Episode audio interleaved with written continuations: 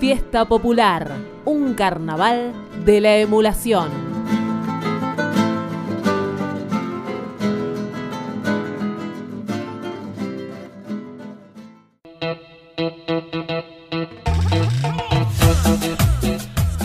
En Fiesta Popular tenemos más inquietantes teorías. ¿Qué, qué tenemos? ¿Qué nos depara el destino, querida compañera Martina? Eh, vamos a terminar con las inquietantes teorías por hoy. Yo me tengo una que después la tiramos. Por hoy nomás. Bueno, El- Michetti y mesita de luz. Bueno, Por- ya para basta. Con- eh, podemos cortarla Imagino con... dijo después la tiramos, le, Martina le dijo que Pero no dije- y ya salió. Ti- Ya, de, Ves más, Tiré el titular. voy a- Mane, ¿qué te parece decir que Mariano deje de aparecer en esta columna?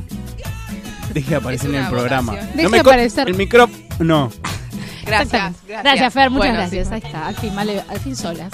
¿Cómo andás? ¿Bien? Bien, Aparte bien. de tu semana y los turrones. Mi semana de los turrones, sí, estuvo muy, muy linda. Mi semana, ando bien. Pasaron muchas cosas. Sí, claro. Siempre Así pasan muchas cosas. ¿Arrancas vos? Arranco, dale. Tengo buenas noticias, por suerte, porque a veces venimos con malas noticias, estadísticas horrendas, pero hoy, este sábado, te traigo, como estamos felices, como dijo el conductor, que ya no va a participar a los próximos 10 minutos del programa, este, traigo buenas noticias. Santa Fe, Male, no sé si estás enterada, este jueves 31 de octubre se convirtió en la quinta provincia del país en aprobar el cupo laboral trans travesti. Che, per- perdón. Acá sucedió algo. Hago una pausa.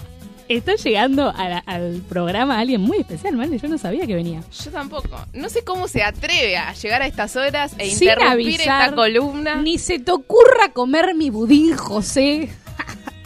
Muy Pero bien. bueno. bueno. listo, está bien. Llegó el Saludamos a aliado. Ahora sí. Llegó el aliado, exactamente. Después lo necesitamos. Trata de comer ratito antes de que. Hernán lo elimine de la faz del universo, lo único que te diga.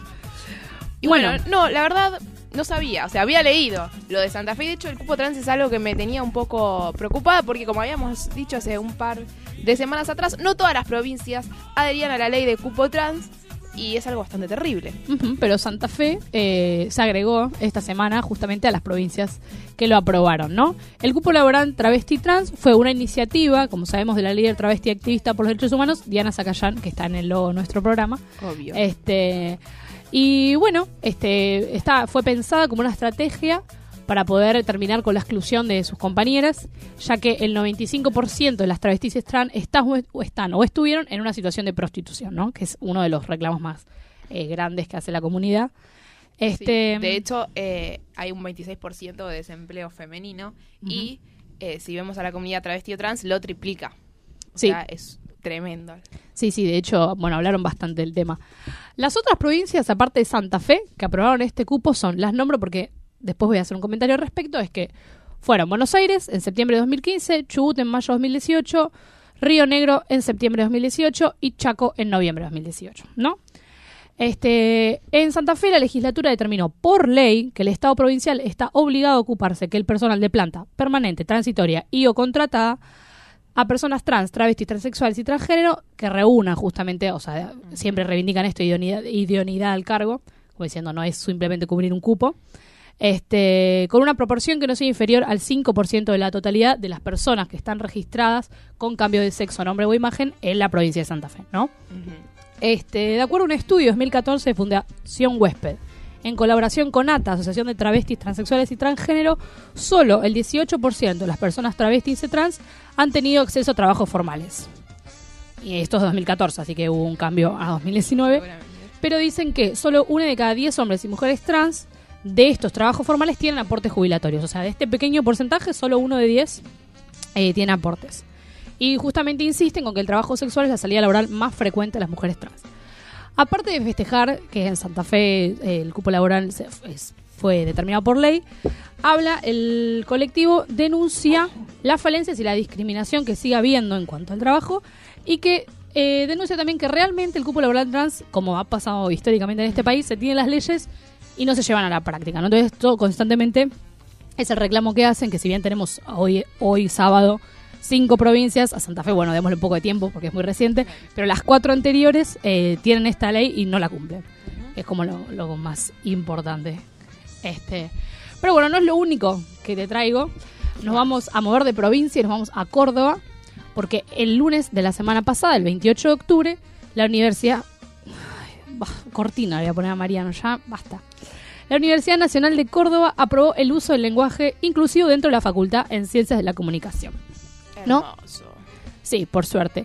Entonces, eh, como decíamos, la Facultad de Ciencias de Comunicación de Córdoba y la Facultad de Ciencias Sociales de la UBA son las primeras en Argentina que han aprobado el lenguaje inclusivo. Este, así que eso muestra por lo menos cómo eh, los debates que se dan a nivel social empiezan a conquistar, entre comillas, espacios políticos como son las facultades, ¿no?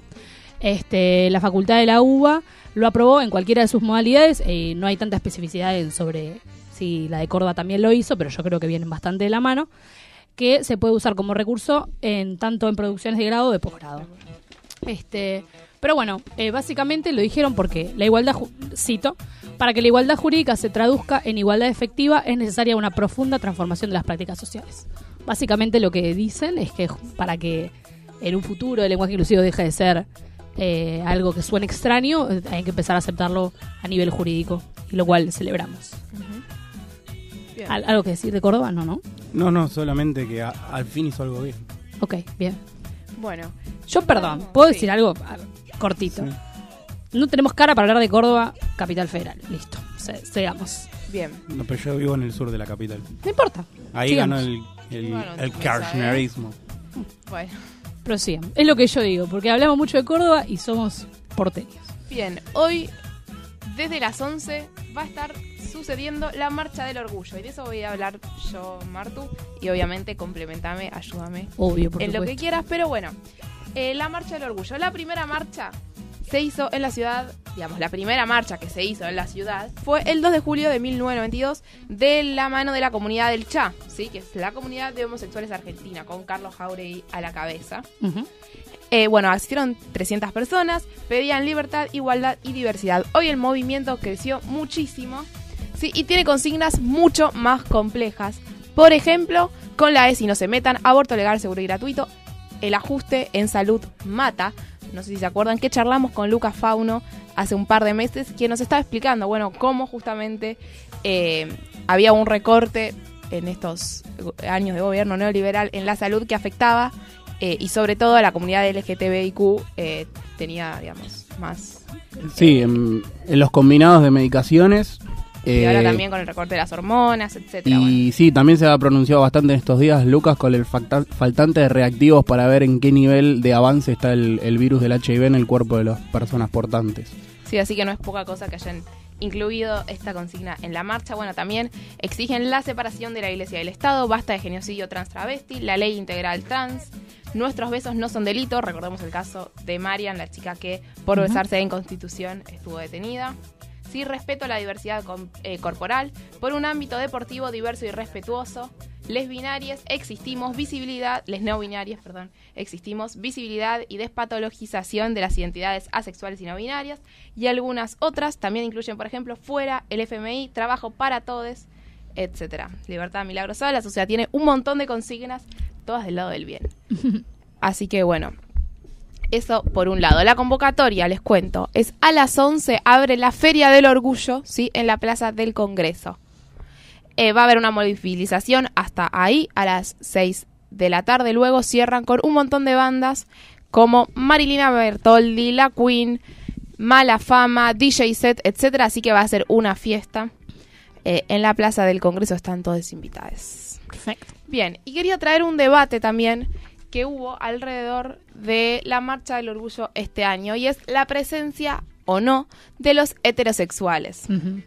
Así que estuve recopilando justamente es un, un debate que quedaría hipócrita eh, en boca mía, yo no lo puedo saldar, de hecho creo que ninguno de nosotros, porque no pertenecemos, pertenecemos a la comunidad, pero sí recopilé algunos testimonios ¿sí? que se posicionan o a favor o en contra y me gustaría compartirlos. Sí, por un lado, Lucas Fauno, a quien citamos hace un rato, que es activista LGTB, mandamos un saludo. periodista, escritor, sí, y muy solidario con nosotros, así que lo queremos. Qué pobre, el día que hablamos se cortó la luz acá. un desastre. Dice lo siguiente, mi opinión es que los heterosexuales no solo pueden venir, sino que es muy importante que asistan, porque el mensaje es voy a la marcha, entonces estoy bancando a la diversidad y a la disidencia sexual. ¿Y a quién está dirigido este mensaje? A los estados y a los gobiernos, como el que se está yendo. Me parece muy importante que las personas heterosexuales acompañen a sus amigos y familiares LGTBI. Ahora bien, no se pueden olvidar de quién, de quiénes es la marcha. Somos el colectivo, les convidamos nuestra marcha y celebremos que están ahí. Pero comprendan el rol que les ocupa. No van a zoologizar nuestra marcha. No van a ver a dos travestis, tres gays y una leviana con grito pensándose. Van a una movida y una celebración política. Porque la sonrisa y la fiesta son venganza ante una sociedad que nos prefiere y hace todo por tenernos muertas y muertos. Por otro lado, Ceci Cefarini, que es una activista motoquera lesbiana, dice que la marcha en la ciudad de Buenos Aires es masiva y no necesitan heterosexuales para hacer bulto. Desde una mirada federal y pensando en localidades más chicas, lo ve distinto. ¿sí? Lo mismo si hay alguien que te pide que lo acompañes, pero en Cava, ¿para qué van a apoyar la causa? Que apoyen la causa discutiendo con el facho de tu viejo, con un jefe. No somos un zoológico ni fiesta para que vengan a divertirse. Y bueno, es nada, traje simplemente dos de las opiniones, hay muchas más. Esto yo lo saqué de una nota que está en página 12, que me parece interesante, un debate que, por ejemplo, nosotras sí hemos dado en relación a la presencia de hombres o masculinidades en las marchas de Ni Una Menos. Sí, es lo que o en los paros de mujeres. Yo estaba hablándolo antes acá con Mariano, justamente que en el argumento en contra me suele pasar que me reconozco mucho el discurso con otra causa, pero que los, me siento identificada en lo que están pidiendo y como que lo logro comprender en ese sentido. Entonces, bueno, nada. Eh, justamente como decía antes, no podemos nosotras dar el debate, no nos compete, no. pero está bueno eh, traer a la, a la luz estas voces, sí, que se están justamente discutiendo eh, en la organización de la marcha. Y además quería hablar de algo que también... pedir que se respete lo que están pidiendo. Exactamente, ¿no? Hay algo que circuló mucho en redes que se llama el rainbow washing, o sea, lavado arcoíris, que tiene que ver con justamente banalizar la bandera y las luchas LGTB. Sí, como por ejemplo se hizo el año pasado con eh, el gobierno de la ciudad que tomó a la bandera LGTB para celebrar la diversidad y decía afiches que decían soy heterosexual, celebro la diversidad, una cosa así, bastante nefasta, o para las marcas que toman, sí, y comercializan, lucran con eh, la estética LGTB.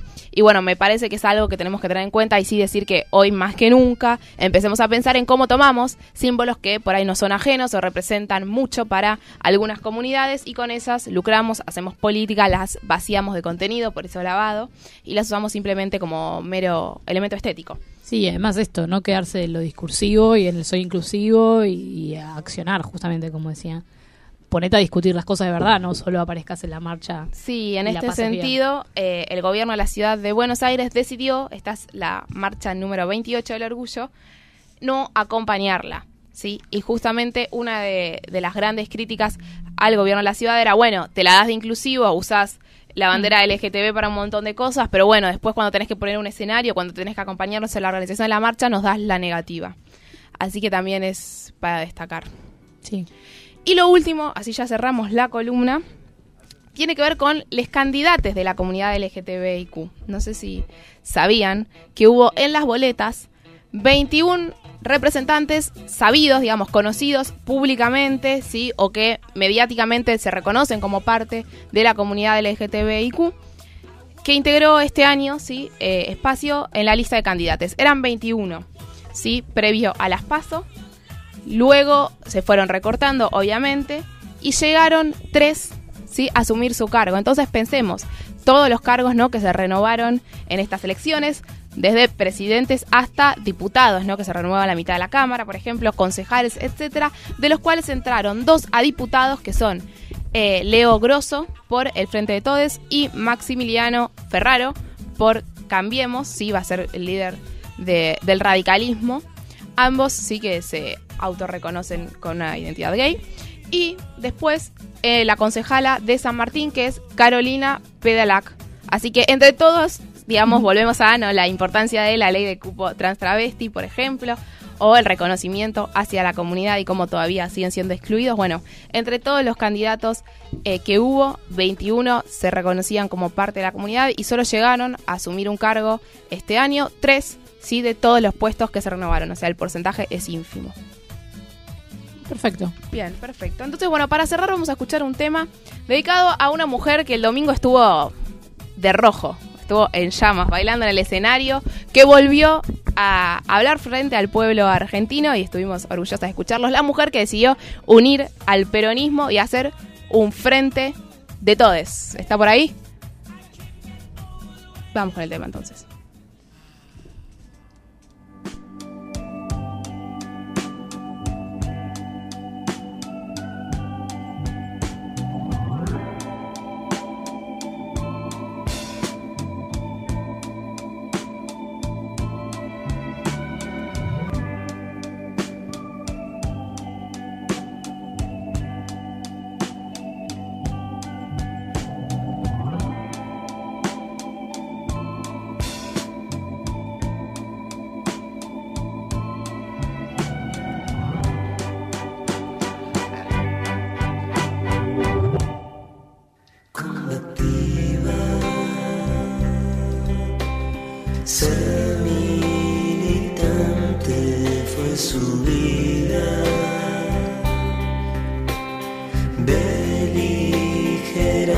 Llevó su agitación y a su belleza la federación.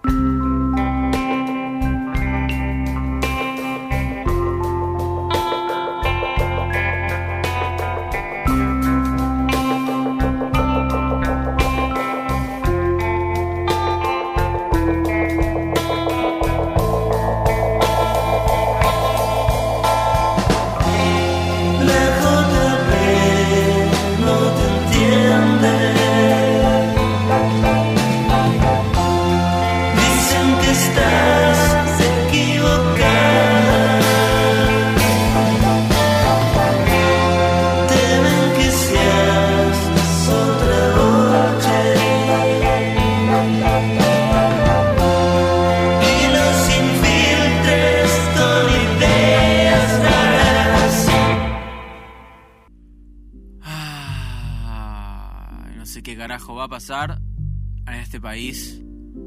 No sé para dónde va. No sé quién votar. Ah, bueno, sí. Sé que hay uno que se llama Axel. Yo me llamo Axel. Así que esto va con mucho amor, de Axel para Axel. Ok, ok, ok, ok. Me dicen Mauricio porque ando fuera del servicio. Tengo muchos vicios y me sale mal mi único oficio. Edificio que aparece, edificio privatizado. También me dicen Piti porque vivo intoxicado. No me dicen Argentina porque no estoy endeudado. No me dicen mina de oro, dio el amarillo y el dorado. No soy pro, soy amateur, soy el novato más amado. Llevo el nombre y el estilo del famoso diputado. El nene con su danonino. Voldemort y Menem son sinónimos. Podés sumarlo a Macri porque son lo mismo. Vos ves una grieta, yo veo un abismo. Ey, kiss it love flow, kiss it love flow, ey. Kiss it love flow, kiss it love flow, ooh. Kiss it love flow, kiss it love flow, ey. Kiss it love. Ok, ok, kiss it love flow, kiss it love flow, ey. Kiss it love flow, kiss it love flow, ooh. Ok, ok, ok. Volvemos. Volvemos. Volvemos. Ok, ok, ok. Prendo un caño como lo que metía Riquelme. Me lo fumo todo en mi cuarto hasta caerme. Por mis actitudes ella ya no quiere verme. Perdóname por no ser un goma como Lerner. Dice le preocupa mi campaña electoral. A mí solo me preocupa que de nuevo gane el mal. Es la gente que no duerme la nocturna. Y a la que en la urna mete que si salame le falta el pan. Soy la bala de Nisman, Sharabre Nisman. Soy la teca que guardaste en paraíso fiscal. Van a ser un spin-off de mi serie principal. Tengo el flow de Kiss Love, tengo el flow de un animal. Kiss Love Flow, Kiss Love Flow, ey. Kiss Love Flow, Kiss Love Flow, ooh. Kiss It Love Flow, Kiss Love Flow, ey. Kiss Love. Oh, kiss it love flow, kiss it love flow, ey. Kiss it love flow, kiss it love flow, ooh. Kiss it love flow, kiss it love flow, ey. Oh, oh. Axel. Te habla Axel.